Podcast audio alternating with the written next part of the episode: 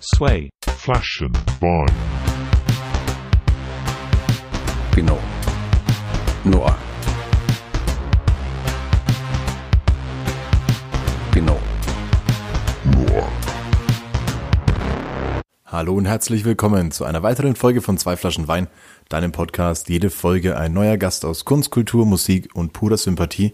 Zu dieser Aufzählung kommt heute noch die Politik dazu. Ähm, Politik ist ja erstmal für ganz viele ein ganz schwerer oder ein großer Begriff, hat graue Haare, ist Mitte 50 oder so. Ähm, klingt auch nicht sonderlich spannend, aber er ist dafür randvoll mit hochgestochenem bürokratischem Gelaber und Floskelgefuchtel. Ähm, wir versuchen, dass das heute nicht so wird, denn es gibt mehr und mehr genau solche Institutionen wie die, die heute bei mir zu Gast ist. Ähm, eben solche Institutionen, die Politik auf kommunaler Ebene als Möglichkeit sieht, das Zusammenleben in der Gesellschaft aktiver zu gestalten und dadurch auch die Politik einfach so ein bisschen attraktiver macht. Ähm, vor allem in dem Fall von meinen heutigen Gästen für die freie und künstlerische Szene.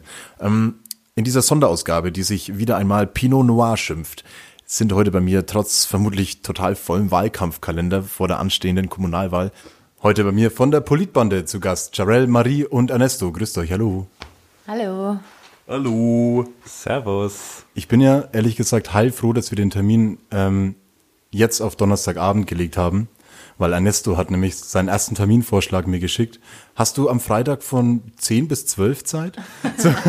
Und es ist viel vernünftiger, dass wir das an eine Abend, äh, in eine Abendstunde gelegt haben, weil wir sitzen jetzt auch traditionell äh, um meinen Wohnzimmertisch und sippen ein bisschen Rotwein.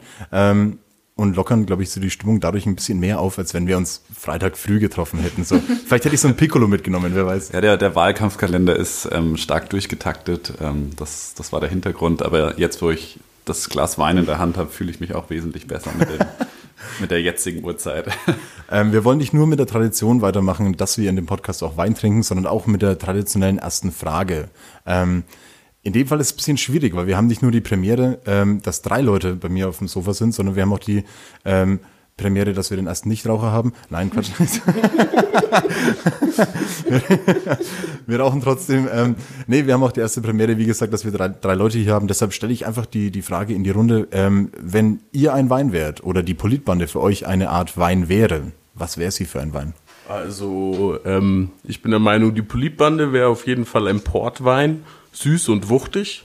Und äh, ich wäre eine Weißweinschorle.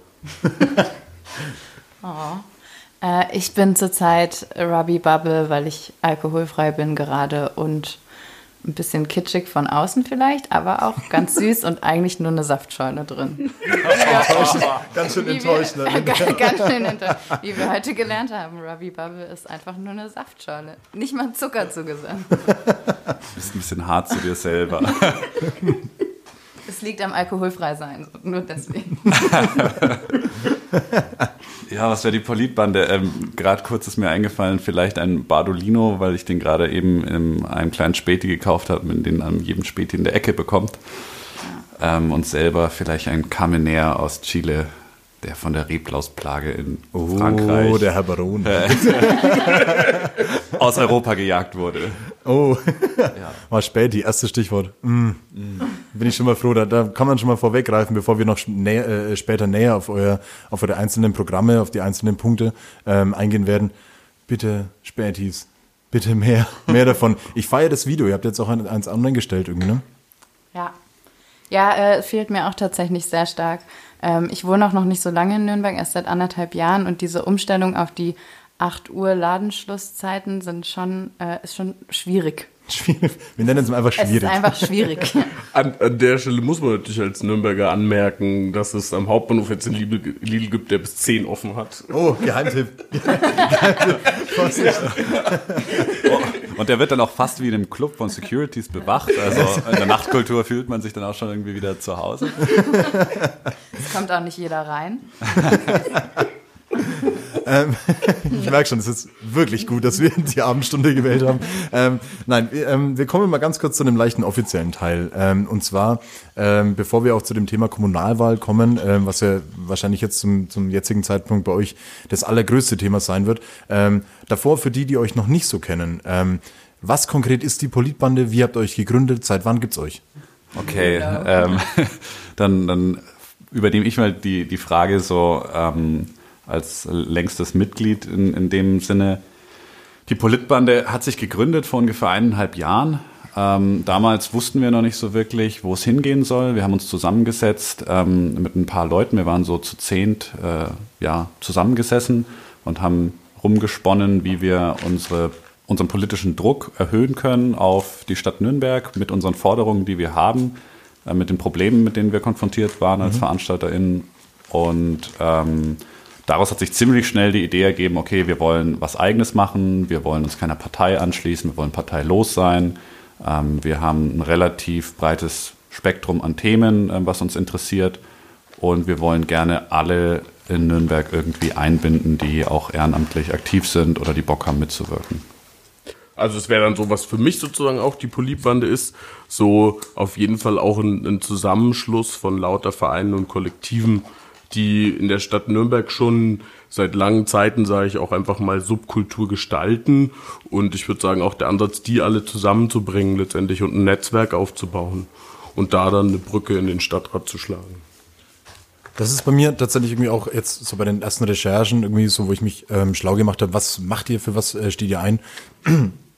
ähm, ist mir tatsächlich ein Gedanke gekommen und das ist, wenn ich so von, von Politikern, die irgendwie schon sehr, sehr lange ähm, irgendwo so ihrem, ihrem Geschäft nachgehen, ähm, aus gutem Hause kommen und ihr Karrieremenschen sind, so wenn die halt über, über Armutsgrenzen oder Gleichberechtigung reden, so dann denke ich mir, ja, schön, dass ihr euch für genau solche Themen einsetzt, ähm, aber so ganz glaubhaft ist es irgendwie für mich dann doch nicht. Ähm, was mir, wie gesagt, wenn ich auch eure Liste angucke und irgendwie von den aktiven Teilnehmern ähm, und aktiven Mitgliedern, ähm, was da halt direkt auffällt, das sind alles Leute, die aus Kollektiven kommen, die aus ehrenamtlichen Arbeiten kommen, die aus soziokulturellen oder subkulturellen Bereichen kommen. Das ist halt das, wo ich sage, da wird halt so ein bisschen, wie heißt das Sprichwort? Ich glaube, das Problem beim Schopf gepackt, weil es sind nicht nur Probleme, die an Leute herangetragen werden, sondern es sind halt einfach so Punkte, die aus eigenen Erfahrungswerten direkt bearbeitet werden können. Ähm, ich lese mal ganz frech. Ähm, und wie gesagt, ihr habt eine, eine herrliche Internetpräsenz äh, auf Facebook, Instagram und auch die eigene Homepage. Also da auch direkt schon mal direkt die, äh, die, die Empfehlung, sich da weiter zu informieren, falls wir auf Themen eingehen sollten, nicht auf Themen eingehen sollten heute, die jemandem fehlen. Ähm, die Arbeitskreise, die ihr da gegründet habt, die wären da Bildung, Digitales, Kultur, Ökologie und Mobilität, Räume, Soziales, Teilhabe, Wirtschaft. Ähm, wo sind so die Schwerpunkte bei euch? Vielleicht kurz zu der Entstehungsgeschichte von diesen Arbeitskreisen. Ja, bitte, natürlich. Genau, also äh, da fragen auch heute immer ganz viele Leute danach, ah ja, welchem AK kann man sich dann anschließen? Das ist vielleicht manchmal ein bisschen irreführend auf der Homepage, weil die Arbeitskreise haben sich damals gebildet, als wir in Workshops unser Programm erarbeitet haben. Und da haben wir ah, okay. mit verschiedenen Fragemethoden in so äh, Wordcafés ähm, uns die Fragen gestellt, was stört uns in Nürnberg, wie würden wir das ändern wollen und ähm, wie kann man das dann konkret umsetzen. Mhm. Und danach haben wir die Themen geclustert, ähm, in bestimmte Bereiche eingeteilt und daraus sind dann diese acht Überpunkte entstanden, wo sich dann jeweils wieder Leute gefunden hatten, die gesagt haben, ah ja, ich bin eher so in dem Ökologie-Mobilitäts-Ding drin, ich bin Sozialarbeiterin oder Sozialarbeiter und kenne mich irgendwie mit sozialen Themen aus oder mit Bildung etc. Und so ist das entstanden. Und dann wurde inhaltlich darin gearbeitet und danach haben sich die Arbeitskreise, sag ich mal, formell erstmal wieder aufgelöst und neue Arbeitskreise, wie jetzt eine Redaktion ähm, oder ähm, der AK Newsletter, wo die Marie äh, mit federführend ist, ähm, gebildet. Und genau, und Schwerpunkte hat wahrscheinlich jeder persönlich, würde ich sagen. Ja, können wir gerne durchgehen, wie gesagt. Ja, und äh, noch zu dem Punkt, wo man sich jetzt dann anschließen kann. Man kann sich natürlich immer noch Arbeitskreisen anschließen, aber die sind, wie gesagt, jetzt halt ein bisschen praktischer.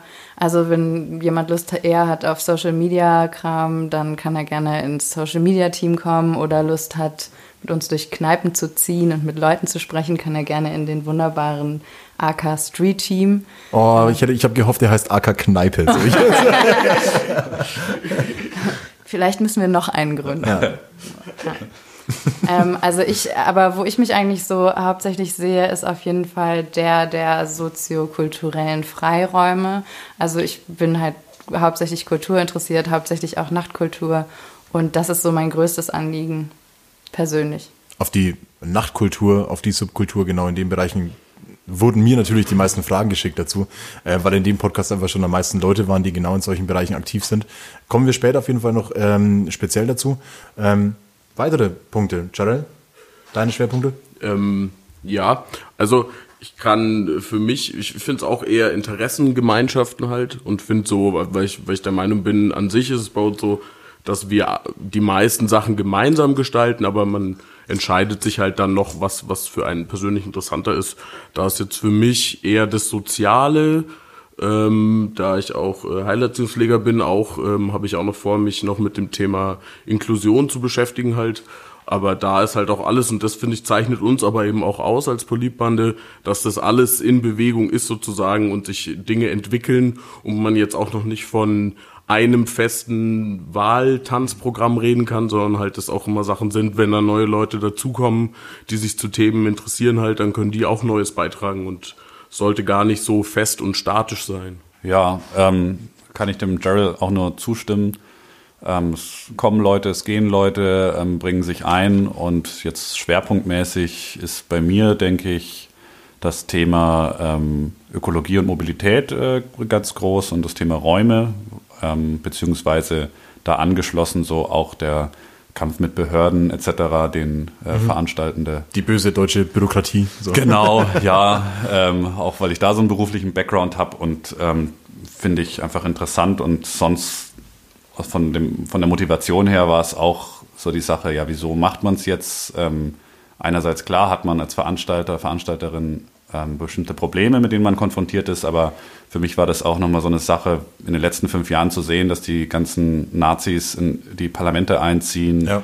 ohne dass irgendwas passiert und die sich in Strukturen festbeißen in den ganzen Städten und Ländern und es halt keine andere äh, Gegenkultur da gibt, die, die irgendwie positiver und, und Ja. lebensfroher an das Ganze Ja, die auch rangeht. zentriert ist oder halt irgendwie sich, Genau. sich selbst organisiert, irgendwo so mal übergreifend, irgendwo so mal ans Tageslicht rückt, sag ich mal. Ne? Ja, total. Also das war auch äh, einer der Gründe, warum mich die Pol- Politbande so krass fasziniert hat, ähm, ist, weil es eben genau diesen Gegenpol bildet zu dem, was sonst so passiert ist gerade. Ja. Ähm, ich bin mal ganz frech, am 15. März sind ja die Kommunalwahlen. Ähm, ich habe ja in der letzten Folge auch schon, schon äh, getriggert, wie blöd so von den ganzen Feierwütigen. Beantragt eure Briefwahl. Ich sag's jetzt nochmal. Ähm, weil nichts ist einfacher als wählen und ähm, es gibt kein größeres Privileg, ähm, als mitzuentscheiden, was eben bei uns in Nürnberg auch passiert. Ähm, trotzdem, die ganz freche Frage, die sich vielleicht irgendwie andere nicht stellen, ich stelle sie. Was ist eure Prognose für die Wahl? Also habt ihr ein gutes Gefühl dabei? Habt ihr einfach, seid ihr positiv gesinnt, dass ihr es packt? Ja. Ja. Ja. ja. Und noch ein drittes Ja. Ähm, müsst ihr das sagen, oder? Ja, wir, wir haben so ganz dicke Knebelverträge. Alle mit dir, Ernesto. Also, äh, ich bin da auch zu der Frage, ich finde die völlig okay. Ähm, auf jeden Fall kommen wir rein, davon bin ich überzeugt. Was ich, und das finde ich auch ganz spannend an der Politbande an sich, und das grenzt sie, finde ich, auch einfach ab von Parteien, ist halt auch das Ding, so selbst wenn wir nicht reinkommen würden, ändert es nichts an unserer Arbeit, die ja im Praktischen in Vereinen und Kollektiven so oder so weitergeht. Deswegen finde ich die Frage aber auch nicht so gefährlich, wie sie vielleicht irgendwelche Parteien sehen würden, sage ich jetzt mal. Ähm, ich finde deine Antwort ein bisschen gefährlich, weil es ist nämlich, nämlich genau meine nächste Frage. ähm, und zwar, was passiert mit der Politbande nach der Wahl? Also wir können natürlich gerne jetzt erstmal von den beiden Szenarien ausgehen. Was passiert, wenn ihr einen Platz im Stadtrat oder mehrere bekommen solltet? Oder 85.000? Ähm, oder, glaube ich, vielleicht sogar noch ein bisschen wichtiger, ähm, was passiert, wenn ihr es nicht schaffen solltet? Okay, also ich glaube, zweiteres wird relativ sicher nicht passieren. Ähm, wir hoffen schon, also jetzt als, als Prognose, wenn du vorhin schon so genau gefragt hast, ich glaube, da hat jeder und jede Einzelne bei uns ähm, so was anderes im Kopf. Ich würde mich voll über zwei bis vier Leute freuen, was, sage ich mal, in einem realistischen Rahmen ist. Das sind äh, hohe Ziele, wenn man sich auch anguckt, was so andere kleinere Listen geschafft haben. Aber wir haben halt eine riesen Reichweite. Und wenn die ganzen Leute mal wählen gehen würden, also 46 Prozent Ja, haben, ist glaube ich, dünn, ja. 2014 gewählt bei der Kommunalwahl. Das heißt, weniger als die Hälfte der Leute. Und gerade bei den jungen Leuten ist die Wahlbeteiligung oft noch geringer. Und wenn wir da genug Leute rankriegen, dann kann man auch echt was verändern. Und dann hat man vielleicht von uns vier Leute sitzen und zum Beispiel die Grünen sind gerade mit sechs Leuten im Stadtrat. Also dann hätten wir schon eine starke Position da drin. Ähm, zur zweiten, zum zweiten Punkt. Ähm, was passiert, wenn es nicht der Fall sein sollte? Beziehungsweise was passiert mit dem Rest von der Politbande? Weil ähm, Arbeitskreise bilden sich ja irgendwie nicht nur für eine Person, die ihm dann den Rücken stärken, sondern die wollen ja wahrscheinlich parallel dazu irgendwie auch ihren, ihren weiter, weiteren Tätigkeiten nachgehen. Ist es geplant und in welchem Rahmen ist es geplant, dass eben weiterhin äh, in der Politbande dann aktiv gearbeitet wird? Also ähm, ich würde sagen, da geht die Arbeit eben in, in den verschiedenen Kollekten und Vereinen einfach weiter. Also das ist sozusagen eine Sache, da haben wir bestimmte Ziele und ich, ich würde sagen, eben ein Teil des Weges ist, dass man versucht, das über den Stadtrat zu machen und sich da eben einmischt, äh, da auch Informationen natürlich mitkriegt, die sonst sage ich mal, eher unter den Leuten, die sonst im Stadtrat sitzen, ausgemacht werden. Und ich denke, die Vereine arbeiten und funktionieren aber immer weiter halt, bekommen noch, noch mehr Input hoffentlich auch, wenn wir dann auch noch äh, berühmter werden über die Wahl. Und ja, also es wird einfach weitergehen. Das ändert nichts. Ja, wir sind auch eine Vernetzungsplattform und das haben wir jetzt ganz stark gemerkt. Das ist auch total schön. Also wir haben auch schon ganz viel geschafft, ohne in irgendeinem Parlament zu sitzen. Ähm, es haben sich jetzt 70 Leute auf dieser Liste aus über 60 verschiedenen Kollektiven zusammengefunden, die sich teilweise gar nicht kannten. Mhm. Und ich glaube, die Arbeit wird auf jeden Fall weitergehen, dass man da ähm, politisch Forderungen erarbeitet und man sieht jetzt auch schon, wie sich die Kulturdebatte in Nürnberg halt verschoben hat. Also dass das ein immer wichtigeres Thema geworden ist. Mhm. Und ähm, da haben so Initiativen wie die Politbande oder auch das Coco auf jeden Fall einen großen Anteil dran. Und ich denke, dass wir da weiter auch äh, Druck machen können. Aber wie gesagt, ich glaube, dass es nicht notwendig sein wird, ähm, das so stark, äh, dass wir uns das vorstellen, wie das außerhalb vom Parlament passiert, weil wir sicher drin sein werden. ähm, was ich in dem Zuge noch ganz krass fand, der, der, der Hannes, der irgendwie, Hannes Hengster, der bei euch auch äh, aktiv ist, der war hier im Podcast ja auch schon zu Gast, der hat einen Satz gesagt, der ist mir im Kopf geblieben. Ähm, und zwar ging es darum, das, was auch ähm, Jarell gerade gesagt hat, ähm, dass eben nicht nur auf die Leute gewartet wird, die im Stadtrat etwas entscheiden und man wird dann vor, ja, quasi in ein, in ein unbequemes, gemachtes Bett gelegt, ähm, sondern es passiert halt einfach früher, dass man über Sachen einfach informiert wird auch einfach, auf die man dann automatisch schneller und besser reagieren kann. Er hat in dem Zuge, ich glaube, das war erst in einem Nachgespräch vielleicht, weiß ich nicht mehr ganz genau, ähm, gemeint, wenn man mal davon ausgeht, dass im Stadtrat etwas diskutiert wird von Leuten, ähm, die vielleicht zu einer Thematik, ob das eine Sperrstunde sein soll, ob das egal in welchem, in welchem subkulturellen Bereich ähm, der Fall sein sollte, die diskutieren darüber, ohne wirklich einen Vertreter davon zu haben oder ohne wirkliche Kenntnisse davon zu haben. Aber dafür ist doch die Politbahn ein automatischen Sprachrohr im Stadtrat. Also wenn es, du, bist dann letztlich einfach jemand, ähm, der im Stadtrat als Vertretung für einen Verein steht, der das dann an die jeweiligen Vereine weiterleiten kann, um dann entsprechend schnell zu reagieren. Ja, total. Ähm, darum geht es uns ja auch, wie Gerald schon gesagt hat, diese Brücke zu schlagen. Und man muss eben auch einfach sagen, dass das, äh, der Unmut ja in der Subkultur in Nürnberg sehr groß ist, wie wir schon gesagt haben, über Behördenkram und so weiter. Und wenn man als einzelnes Kollektiv, als einzelner Verein oder auch als einzelner Veranstaltender ähm, oder Veranstaltende da vor diesem riesigen Bürokratie, Bürokratiemonster steht, mhm. ist das natürlich sehr einschüchternd. Dadurch, dass wir jetzt diese Zusammenschlüsse haben mit der Politbande und dem Koko, ähm, hat man natürlich auch ein ganz anderes Druckmittel und eine ganz ja. andere Front. Ja. Ich äh, hätte auch noch ein ganz gutes Beispiel dafür, wie die Politbande ist in ihrem Kern. Und zwar, wenn man sich jetzt mal vorstellt, also das war, glaube ich, äh, letztes Jahr beim Protestgarten ein vierten Thema. Warum sind so wenig Künstler, Künstlerinnen auf Bühnen? Und da finde ich, ist so der Unterschied. Ähm, einerseits, das kann man dann mal im Stadtrat irgendwie zur Frage stellen, schauen irgendwie, was man daran verändern kann. Und gleichzeitig hat man eben aber noch die Vereine, die parallel dazu schon gleich auf genau so etwas achten halt und genau darauf achten, schauen, dass sie bei den Veranstaltungen genug Künstlerinnen auch auf die Bühne bringen. Und das ist eben so der Unterschied. Und wenn dann das im Stadtrat wegfallen würde, dann, wie gesagt, würde trotzdem ja die politische Arbeit in den Vereinen direkt umgesetzt werden. Und ja wenn wir im Stadtrat dann sind, äh, zum Entscheidungsprozess noch kurz, ist es ja, glaube ich, bei der Kommunalpolitik so, dass ähm, im Stadtrat tatsächlich dann nur über Entwürfe abgestimmt wird. Also da wird eigentlich, soweit ich weiß, gar nicht mehr so viel diskutiert, sondern das passiert schon vorher in Ausschüssen und in den Referaten. Mhm. Und da ist es halt besonders wichtig, dass die Politbande dann schon vorher in diesem Gespräch dabei ist und ja. dann natürlich auch dazu abstimmt. Aber vor allem diese Arbeit in den Ausschüssen, davon bekommt man halt nach außen hin gar nichts mit und Ja, kann auch ja. keinen Einfluss drauf nehmen. Und Ja. das ist halt super wichtig, wenn dann zum Beispiel Ernesto ähm, oder mehr Leute im Kulturausschuss sitzen.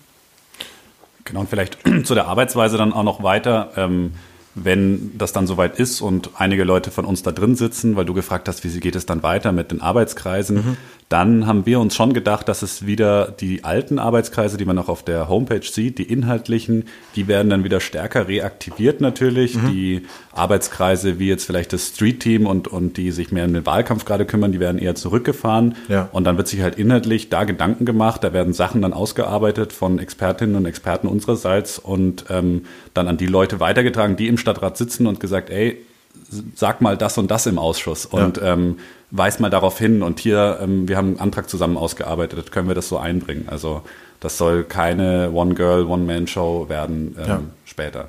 Man merkt ja irgendwie jetzt auch irgendwie an der, an der Resonanz von den Leuten, wenn man mal sieht, ähm, viele Leute von, von der Liste, wie gesagt, waren schon im Podcast, haben auch irgendwie so mit mir aktives Gespräch gesucht. So ich bin zum Glück an der Position, wo ich vieles irgendwie von außen mitbekomme, ähm, was für ein krasser Bedarf da da war. Ähm, meine Frage dazu wäre jetzt noch, wenn jetzt mal quasi das ganze Wahlkampfthema und ähm, die Kommunalwahl ähm, vorbei ist, ist vielleicht auch geplant, irgendwie so das Ganze in, in einer Art Räumlichkeit, an einem Verein zu machen, um da weiter offene Strukturen irgendwie vorzuweisen für eben solche Leute, die in Nürnberg sich erstmal neu ansiedeln wollen, egal mit welchem Kulturbereich? Mein, ganz ehrlich haben wir, glaube ich, darüber noch nicht wirklich nachgedacht, äh, uns eigene Räumlichkeiten anzuschaffen, weil genau das immer auch mit Kosten verbunden ist. Und Ja. wir haben ja das große Raumproblem in Nürnberg. Also ihr, ihr wollt auch, es ist halt so sozial, ihr wollt es niemanden wegschnappen. So, wenn- wenn denn mal ein Raum vorhanden ist, Ja, und wir die wechseln ja böse auch die, Politbande schnappt allen die Räume weg. Ja, aber ich dachte, wir haben das halt so.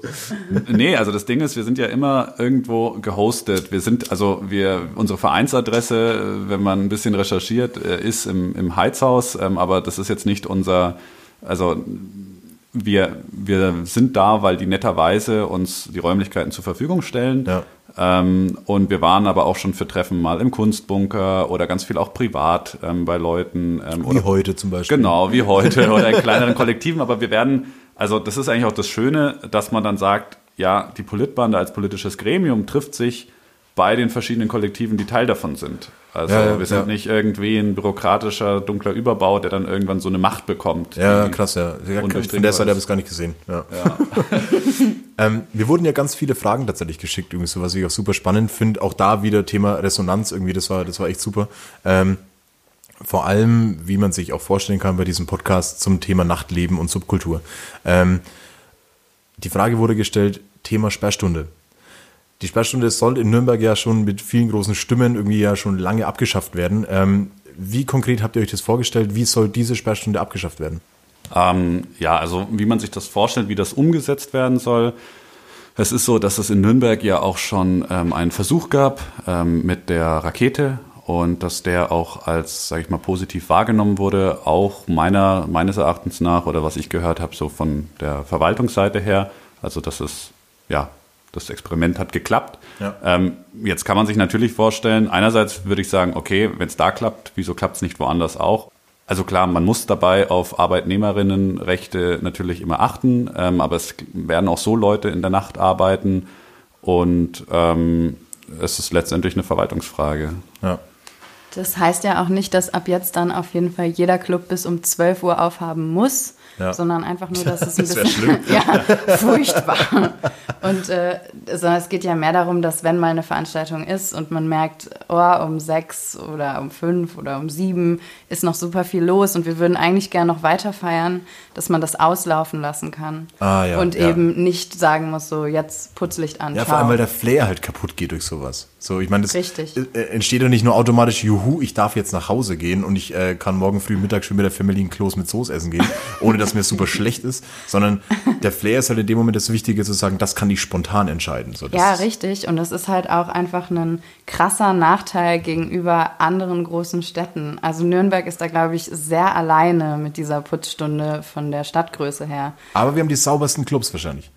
Also das, das darf man wahrscheinlich nicht vergessen. ähm, ich, ich finde aber auch, dass gerade das Thema Sperrstunde auch eher äh, symptomatisch für ein größeres Problem steht. Und zwar das, dass ähm, Clubs generell durch viele oder Kultureinrichtungen ähm, durch viele Sachen sozusagen gerade hier in Nürnberg ähm, behindert werden und daran gehindert werden, ähm, sage ich mal, sich voll zu entfalten. Also das ist auch, wenn man mitkriegt, dass es in Clubs große Razzien gibt halt. Und da gab es jetzt auch gerade in Nürnberg schon, schon äh, ein, zwei Clubs, die in der Innenstadt dann geschlossen haben, die eher der alternativen Szene angehören, einfach weil, wie gesagt, da auch strukturell, behaupte ich, oder sage ich mal so, daran gearbeitet wird, dass sie nicht ihren Freiraum leben können, sage ich mal. Ja, und vielleicht zu der Sperrstundenthematik nochmal. Ich verstehe auch, dass es da KritikerInnen ähm, gibt zu dem Thema, ähm, die zum Beispiel sagen, ja, ähm, wir sind große Kulturhäuser, wir haben keinen Bock, ähm, dass wir jetzt noch länger aufmachen wollen, wir, unsere Leute wollen auch ihren Feierabend haben, etc. Und das kann ich auch nachvollziehen, ne, wenn die Leute da ähm, hauptberuflich irgendwie als Veranstaltungsleitung irgendwo arbeiten. Aber wie Marie auch schon gesagt hat, ist das ja dann kein Zwang, dass es so sein muss, sondern es soll die Möglichkeit geben. Und ähm, ja, das ist dann jedem selbst ja überlassen, ob man davon Gebrauch macht und auch wie oft man davon Gebrauch Ja, macht. ja. Mir wurden ja ganz viele Fragen, wie gesagt, äh, zum Glück geschickt. Irgendwie auch. Ich stelle jetzt auch direkt mal eine, ähm, die den Verkehr betrifft. Ähm, die Frage konkret ist, wie ist es vorstellbar überhaupt? Weil für mich klingt es natürlich auch erstmal ein bisschen utopisch. Ähm, wie ist es vorstellbar oder umsetzbar, dass in der Innenstadt keine Autos mehr fahren? Wenn man so eine Forderung stellt, auch wenn sie erstmal utopisch klingt, das hat zwei Effekte. Einmal, dass man eine Debatte auslöst, äh, überhaupt darüber, ist es möglich, also dass genau diese Fragen aufkommen. Ja, genau wie ich jetzt gerade so, "Ja, das ist doch gar nicht Genau, möglich. ja. Damit ist schon mal eins bewirkt so. Und ähm, dann gibt es natürlich Hat auch. Kompromisslösungen. Ne? Wenn wir jetzt sagen, innerer Ring, vielleicht wird es irgendwann nur die Innenstadt.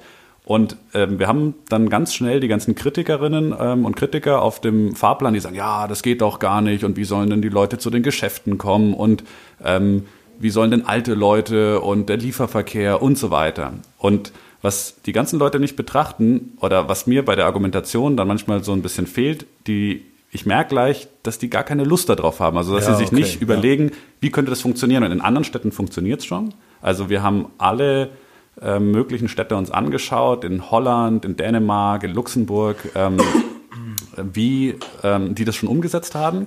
Und es gibt verschiedene Möglichkeiten, sowas umzusetzen. Und das, meistens macht man es nicht auf einen Schlag. Also es wird nicht von heute auf morgen wird die äh, Autostadt, äh, Auto-Innenstadt, die Innenstadt autofrei sein, so rum.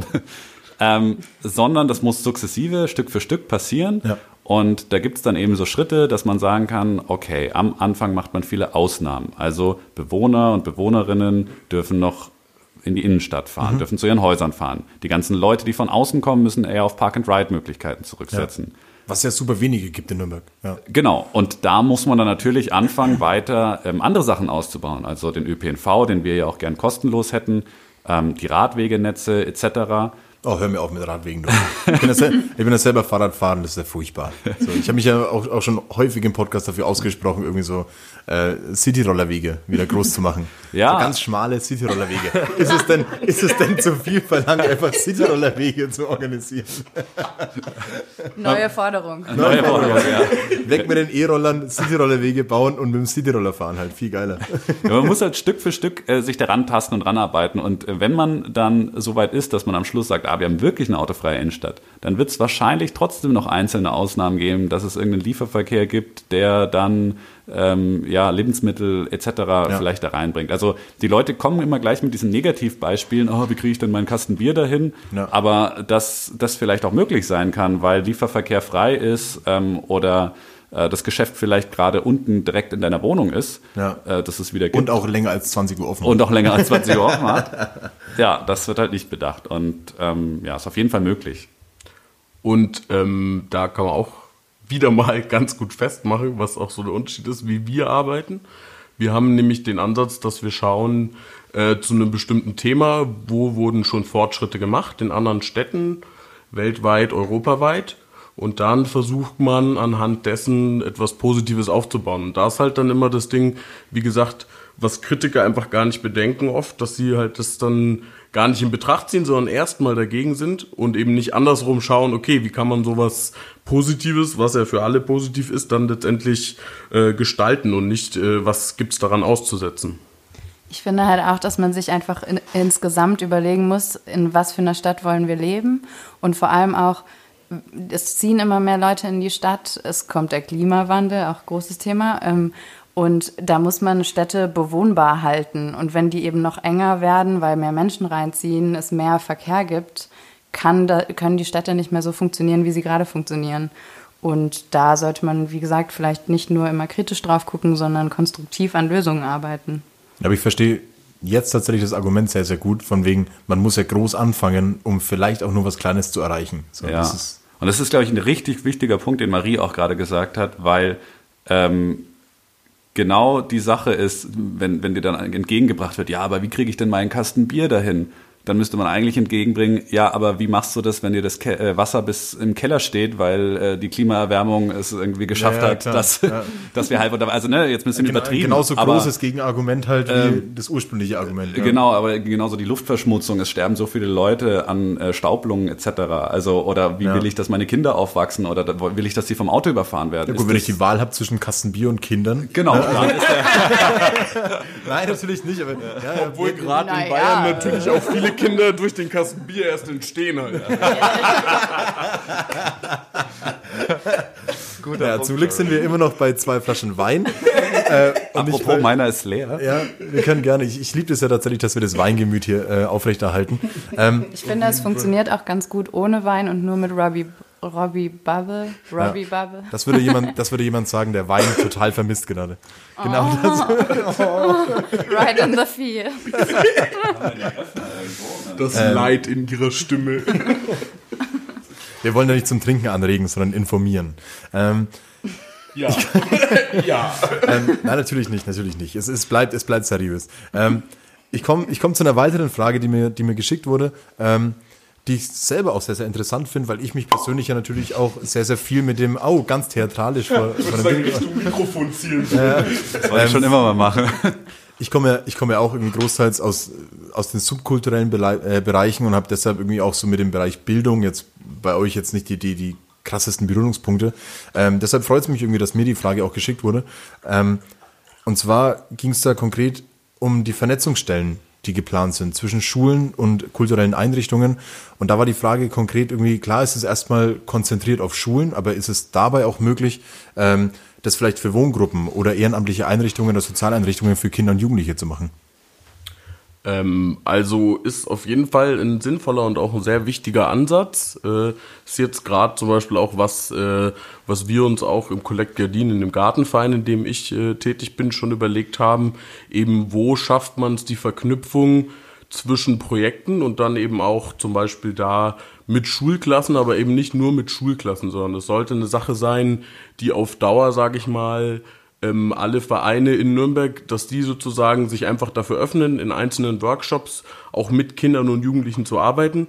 Und da äh, fehlt eben eine, eine Kontaktstelle. Das ist, das hat noch nichts Offizielles und hat eben auch noch nicht äh, den Titel, würde ich jetzt mal sagen, von Jugendhilfe oder Kinderhilfe, wo man jetzt sagen könnte, das sind halt wichtige Dinge, die die Menschen, junge Menschen da auch fürs Leben lernen können und ähm, was weiß ich, wieder mit Natur in Kontakt kommen. Ich glaube, das ist gerade merkt man auch daran, wie viele Gartenvereine irgendwie überall entstehen in Nürnberg, dass irgendwo ein Bedürfnis danach da ist, trotzdem auch in der Stadt eben mit Natur verbunden zu sein und ähm, wo es eben dann auch darum geht, dass Kulturräume, die da sind, äh, dann verwendet werden und aber eben auch zentral gesteuert werden von Leuten, die davon eine Ahnung haben, eben nicht von Politikern, die, sage ich mal, einfach äh, Beschlüsse fassen, aber mit den Themen nichts zu tun haben, sondern von den Leuten, die konkret in den Vereinen sind. Was ja wieder komplett auf das Thema zurückgeht, irgendwie so ist, Politbande steht halt irgendwie nicht nur für Themen, um andere zu vertreten, sondern kommt genau aus den Bereichen raus, wo die Leute selber tätig sind. Ähm, mich interessiert jetzt in, in der Hinsicht noch bei, der, bei dem konkreten Beispiel ähm, von der Vernetzung zwischen Schule und Kultur. Ähm, was konkret sind es für Kultureinrichtungen? Sind es Museen? Sind es dann ähm, eigene kulturelle Einrichtungen, die vielleicht auch ähm, eher so den sozialen Hintergrund haben, die von Schulen besucht werden sollen? Also wie kann man sich das vorstellen? Ähm, ich glaube, das ist ganz äh, interessant zu, ja, sich zu überlegen, wie ist die Forderung entstanden. Wir waren, haben das in einem, im Workshop bearbeitet und unter anderem war da, glaube ich, die Natalia ähm, mit ähm, federführend bei dieser Forderung, als es darum ging, sie ist eben Lehrerin auch an, an der Schule und ähm, wir haben uns über das Thema Bildung Gedanken gemacht und wie kann man es denn schaffen in einer Stadt, den Leuten das nahe zu bringen. Und das fängt halt oft schon ganz früh an, Subkultur, was ist das? Und äh, gibt es nicht noch mehr in der Stadt als irgendwie irgendwelche Kommerzschuppen, wo man dann ab ab man 18 oder 16 ist, Ja. rein kann und dann irgendwie Wodka Bull saufen kann, sondern gibt es vielleicht auch irgendwie ja, Oder Robbie Bubble Bull. Robbie Bubble Bull, ja. Gibt es auch irgendwas, wo man sich engagieren kann, einbringen kann? Wie funktioniert sowas überhaupt? Und wenn man da ähm, eine Vernetzungsstelle hätte, eben zwischen verschiedensten Kollektiven und eben zum Beispiel Schulen, aber das würde natürlich auch mit anderen sozialen Einrichtungen klappen, dann würde man da die Leute abholen direkt und diese Bildungsarbeit leisten, weil Kultur eben auch ein großer Teil von Bildung ist. Das, das Einzige, weswegen vielleicht noch sozusagen die, die spezielle Frage dann auch nach Wohngruppen ähm, wäre, ist natürlich, dass du meistens äh, dann auch in Wohngruppen natürlich Kinder mit einem bisschen mehr Aufwand hast halt, das ist klar, aber da finde ich, äh, wäre dann auch tatsächlich direkt mein Job sozusagen eigentlich wichtig dafür, dass ich auch finde, wenn du jetzt Kinder hast, mit denen es vielleicht schwierig wäre, nur mit einem Lehrer und den Kindern in ein Projekt zu gehen, dass man dann eben auch sagt, so für sowas ist Schulbegleitung eben auch da, um zu sagen, Projekte zu ermöglichen, die äh, ja sonst für die Kinder nicht möglich wären. Ja, vor allem, also ich komme ja selber irgendwie auch sehr, sehr tief aus der Kinder- und Jugendarbeit. Ähm, und was man da am krassesten merkt, ist halt, wenn du die, wenn du Kids, die vielleicht Problemfälle sein sollten, frühzeitig abholst und die irgendwo einbindest, damit hat man meistens schon gewonnen. Also ähm, in, in dem Fall irgendwie so klar, bei euch ist jetzt ähm, nach einer Gründung von, von eineinhalb Jahren, seit es euch jetzt gibt, irgendwie wahrscheinlich noch nicht die konkreten Gedanken mit, einen, äh, mit einer Jugendabteilung Politbande. Ähm, Wäre aber auch ganz geil. Wäre aber tatsächlich geht darauf meine nächste Frage, weil ähm, auch da habe ich gelesen, gibt's ja irgendwie ähm, die Ideen, direkt mit Schülervertretungen in, in, in Kontakt zu treten. Ich weiß nicht, ob es überhaupt so junge Hörer gibt, aber vielleicht hören es irgendwelche Eltern von Kids, die dann sagen, ähm, es gibt jetzt Anlaufstellen für genau solche Bereiche auch und es geht nicht nur um Nachtleben und keine Ahnung was, sondern auch konkret die Leute frühzeitig abzuholen, was denn Nürnberg kulturell oder sozialkulturell auch zu bieten hat. Ja, das äh, sehe ich auch als sehr wichtig an. Und ich kann da nur mich selber irgendwie als Negativbeispiel nennen. Weil ich, ohr. also ich meine, in meiner Schulzeit, was mir da kulturell geboten wurde in meiner Heimatstadt, ist jetzt nicht Nürnberg, ist auch viel kleiner, aber ich glaube trotzdem, dass das auch in größeren Städten nicht viel anders abläuft. Da geht man halt mit der Schule dann mal ins Heimatmuseum, ins Ja.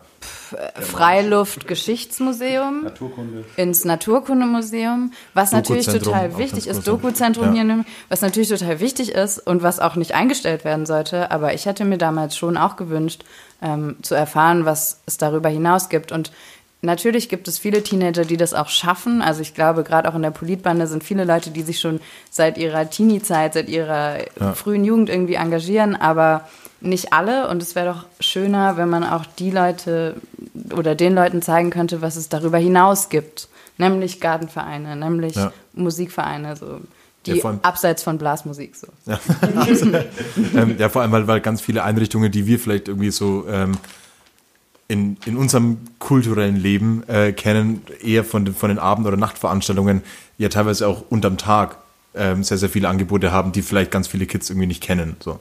Ähm, Genau, wenn man vielleicht da nochmal den Bogen zurückspannt, weil wir vorhin ähm, auch äh, bei der WählerInnenbeteiligung war von 46 Prozent. Wenn man Kindern und Jugendlichen schon früh sowas beibringt, dass es halt Kollektive gibt, wo man sich engagieren kann, Ja. etc., das ist halt gelebte Demokratie. Da machst du was, da äh, bringst du dich ein in deine Gesellschaft, Partizipation letztendlich. Und ähm, wenn man da früh anfängt, dann schafft man es vielleicht auch, dass die wissen, okay, wenn ich jetzt wählen gehe, dann kann ich auch was verändern. Also Ja, dann ist ja. dieser Demokratiegedanke und die ganze Politikverdrossenheit auch irgendwann wieder vielleicht mal ja ein bisschen abgeschwächter. ja, ja. Oh, Ernesto, du sagst immer so schlaue Sachen.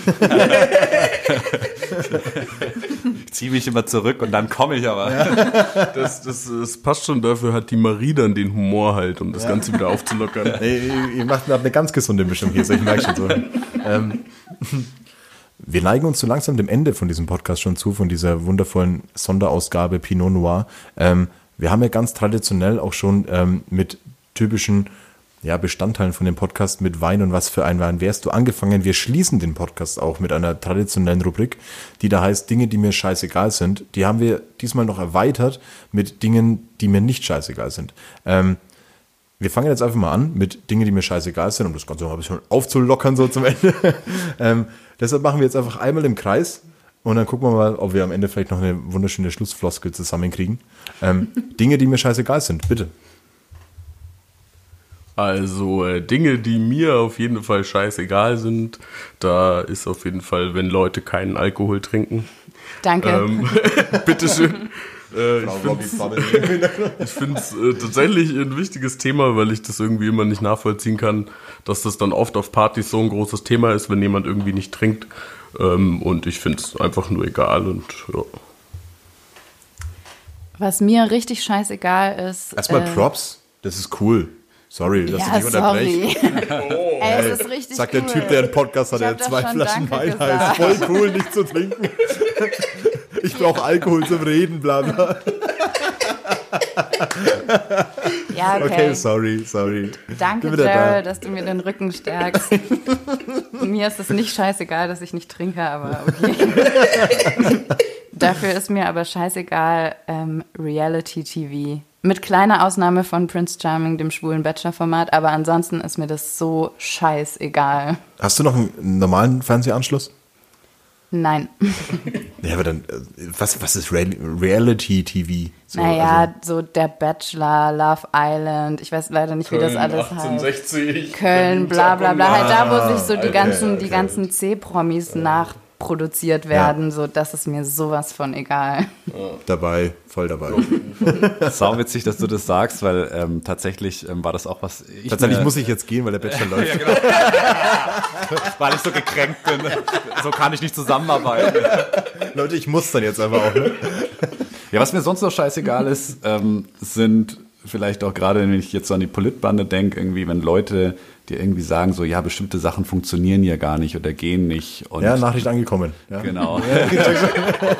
ja, weil äh, man muss halt drüber nachdenken, wie funktioniert's und vielleicht haben es die Leute noch gar nicht gemacht und ähm, ich glaube, wenn man sich irgendwas in den Kopf setzt, dann kriegt man es schon irgendwie durch. Ich habe tatsächlich jetzt auch ähm, einen Bezug hergestellt äh, zu unserem heutigen Gespräch und der Politbande, wa- was mir wirklich egal ist, ähm, muss ich aber erklären, sind Wahlplakate. Ähm, es wirkt für mich, es wirkt für mich super. Jetzt, ich habe von euch noch keins gesehen, ähm, aber es wirkt für mich super veraltet. So und ähm, wenn ich da halt irgendwie so das äh, schön gefotoshoppt, glatt gezogene Gesicht von irgendjemandem auf so einem Holzding halt sehe und da steht dann so, hey, wir müssen das und das machen, denke ich mir, ja, okay, cool. So, es, es hat für mich so wenig Wirkung, ähm, wenn eine Partei mit einem Gesicht und einem Wahlvorschlag oder einer Aufforderung dasteht, wo ich sage, das überzeugt mich nicht. So, wer gibt es Menschen, die durch die Straßen laufen und sagen, oh, dem sein Gesicht habe ich jetzt am häufigsten gesehen und der wirkt auch noch sympathisch, also wähle ich ihn. So, deshalb bin ich wirklich zu meinem Schluss gekommen, so Wahlplakate sind mir wirklich derzeit egal. Also ich muss sagen, es gibt gerade eine Ausnahme in Nürnberg für mich und zwar ist das das äh, Sekundenkleber Thorsten Brehm Wahlplakat, wo es um Zusammenhalten geht. Und es sieht auch ein bisschen so aus, als könnte er seine Hände gerade nicht, nicht mehr zusammenhalten. Das kenne ich noch gar nicht. Du wirst Halt es auf jeden Augen Fall auf. sehen, ne? das nächste Mal. Okay. Äh, ja, also ich denke, dass es bei Wahlplakaten halt auch der Punkt ist, dass sozusagen ähm, ein, ein unterbewusstes Gefühl verkauft wird bei vielen Parteien, wo es, wo es gar nicht darum geht, dass sich jemand bewusst dazu entscheidet, jetzt dieses Gesicht zu wählen, sondern sozusagen, wer hat die normalste Politikerfresse, um es mal so zu sagen halt. Und, und, und der wird halt dann... Der wirkt nett. Genau, der wirkt dann am wirkt nettesten doch so und wird nett. gewählt. Genau. Oder er wirkt wie das kleinste Übel. Und deswegen werdet ihr euch alle freuen, wenn ihr unsere Plakate Ja. seht, die jetzt sehr bald auf die Straße kommen werden oder wahrscheinlich, wenn dieser Podcast ausgestrahlt ist, äh, wird dann auch schon da sein werden. Was ist drauf? Darf man das verraten? Ja, klar darf man es verraten, da sind sie schon da. Ist ein Dann, Gesicht dann, drauf? dann sind sie schon da. Ist ein Gesicht drauf? Nein. Nein, wir wollen nicht mit äh, unseren Gesichtern werben. Da geht's ja bei uns auch nicht drum um Ja, Einzelpersonen. kann ich auch verstehen, warum das nicht. Zum Glück ist es ein Podcast. Mic Drop. Da wolltest doch eh Bachelor gucken. Ja, bei uns, äh, wir sind eine Bewegung, bei uns geht's um die Inhalte und bei uns geht's auch nicht darum, dass die Leute überzeugt werden, sondern eher um Sichtbarkeit, die die anderen Parteien ja schon haben. Vielleicht, äh, was mir jetzt da einfällt, so, nachdem ihr so ein schwarzes Layout irgendwie habt, vielleicht wäre es mal witzig, so Pla äh, Wahlplakate zu machen mit so einer, mit so einer ähm, Kreide, wie heißt es, so eine Tafel, so eine Tafelfolie. Wo man dann sagt so, hey, schreibt einfach bitte einfach drauf, was du dir einfach von unserer Partei wünschst. Ah, Wäre ich, mal, wär ich mal ganz Wärst du mal bei der Politbahn und hättest das vor Ah, ein paar nee, Wochen war doch- eingebracht. Mach doch, ja, mach doch Vollzeit-Podcast, da weißt du doch.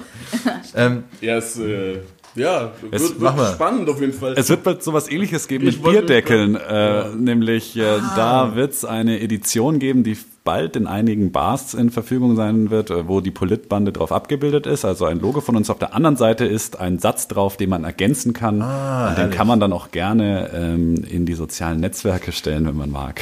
Ja, ich bin Und uns gespannt. verlinken. Ja. Äh, verlinken. Bevor wir in die Runde kommen, Dinge, die mir nicht egal sind. An der Stelle ähm, nochmal der Hinweis, ähm, wir haben definitiv nur ein paar wenige Punkte angekratzt von dem, für was ihr euch stark macht. Ähm, wie gesagt, nochmal der Hinweis auf Instagram, Facebook, ihr habt eine hervorragende Internetpräsenz. Wen das jetzt interessiert hat, einfach mal schlau machen. Ähm, der Podcast ist ja nicht, wo ich sage so, hey, wir haben jetzt eine super Wahlkampf-Ansage hier gemacht, sondern es soll Interesse wecken für etwas, was ich persönlich gut finde und deshalb sitzen wir hier zusammen. Ähm, in der Hinsicht ähm, kommen wir zu der Runde Dinge, die mir nicht scheißegal sind. Ähm, magst du anfangen? Ja, klar, sehr gerne. Also erstmal muss ich noch anmerken, dass es auch gar keine Wahlkampf, sondern eine Wahltanzveranstaltung wäre, aber das nur am Rande. Das ist eine Neuwortschöpfung von uns. Äh, Dinge, die mir nicht äh, scheißegal sind, ähm, auf jeden Fall struktureller Rassismus. Ähm, ja, genau.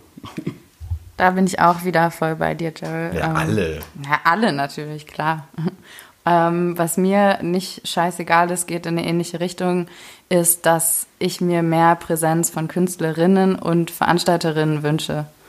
Und äh, das finde ich, gibt es auch noch viel zu wenig in Nürnberg. Woanders auch, hier aber auch. Und deswegen würde ich mich freuen über mehr weibliche Gesichter in der Nachtkultur und allgemein in der Kunstszene. Das ist witzig, weil ich mir auch gerade in der. Du, hast doch, du bist, du bist Ich ganze Zeit. Nein, nein, ich, Richtiger Du hast nur Politiker. gespickt. Das wollte ich auch gerade sagen. das, was sie sagt. Ja, du bist so wie der Schwätzer aus der letzten Reihe, der zu der Streberin in die erste Reihe gesetzt wurde und jetzt abgeschaut hat. Ja. Na, eigentlich geht's gar nicht in die Richtung von der Marie. Äh, Das sind natürlich alles valide Punkte, sondern du hast jetzt gerade strukturellen Rassismus äh, ähm, an, angeschnitten. Ich hatte mir äh, faschistische Tendenzen in Deutschland aufgeschrieben, was ich einfach ähm, ein Riesenproblem finde, was mir teilweise wirklich Angst macht, wie sich äh, bestimmte Strukturen im Land verändern und die man wirklich ernst nehmen muss. Und ähm, ja, wenn man auch sieht, was so in der Bundeswehr, in der Polizei abgeht und im Verfassungsschutz, äh, dass da alle Leute sich ein bisschen sensibilisieren und so mal überlegen, wo führt das alles hin, wenn wir ja auch diesen ganzen strukturellen und auch den ja, den Rassismus am Stammtisch überall wieder zulassen und sagbar machen. ja, vor allem, wenn wir dem Rassismus einfach eine öffentliche Stimme geben. Ja, und dem nicht entgegentreten. Ja. Mein letzter Punkt, ähm, um auch diese wundervolle Runde zu schließen, ähm, ist Dinge, die mir nicht scheißegal sind. Euer Kommen und dass ihr diesen Podcast automatisch jetzt äh, mit dieser Sonderfolge zu etwas gemacht habt, für was er auch da ist. Und zwar ein Sprachrohr und eine Plattform für genau sowas. Ähm, einfach mal auch eins der vermeintlich langweiligeren Themen, wenn es um die Kommunalpolitik geht, ein bisschen schmackhafter äh, gemacht zu haben, interessanter gemacht zu haben. Ähm, vielen Dank, wie gesagt, euch fürs Kommen, äh, mir die Möglichkeit zu bieten, einfach auch mir selber so ein bisschen Infos noch irgendwie zu holen. Ich hoffe, ihr hattet ein bisschen Spaß und ähm, wünsche euch jetzt an der Stelle schon mal ganz viel Erfolg natürlich für die Kommunalwahl. Ähm, Schlussworte von euch. Ähm, danke für den Wein auf jeden Fall. Danke, dass wir kommen durften. Natürlich, Es war sehr, sehr schön. Ja, vielen lieben Dank. Und am 15.03. wisst ihr alle, wo ihr euer Kreuz zu machen habt, euer Listenkreuz. Bei der Politbande. Liste 14, genau. 14. Und wählen leise gehen. Einfach wählen gehen, das ist so wichtig. Ja. Wählen gehen, ja, das ist tatsächlich wichtig. Ja. Und gerade bei der Kommunalpolitik, die ist nur alle sechs Jahre die Wahl, aber es ist wahrscheinlich die Wahl, die euch am meisten betrifft und mit der ihr am meisten verändern könnt. Jetzt sind wir noch jung. Jetzt können wir noch. Wir machen einen, einen, einen Schlussapplaus. An der Stelle vielen Dank für euch, äh, an euch natürlich auch ans Zuhören. Ähm, ich hoffe, ihr schaltet auch das nächste Mal wieder ein ähm, zur nächsten Folge Zwei Flaschen Wein. Egal, ob es eine Sonderfolge ist, eine normale Folge, völlig egal. An euch, wie gesagt, nochmal vielen Dank und ähm, habt euch lieb, macht euch Komplimente und einen wunderschönen Abend, Tag, morgen noch. Ciao. Macht euch. Umarmt euch. Sway. Flaschen Wein. Pinot. Noir.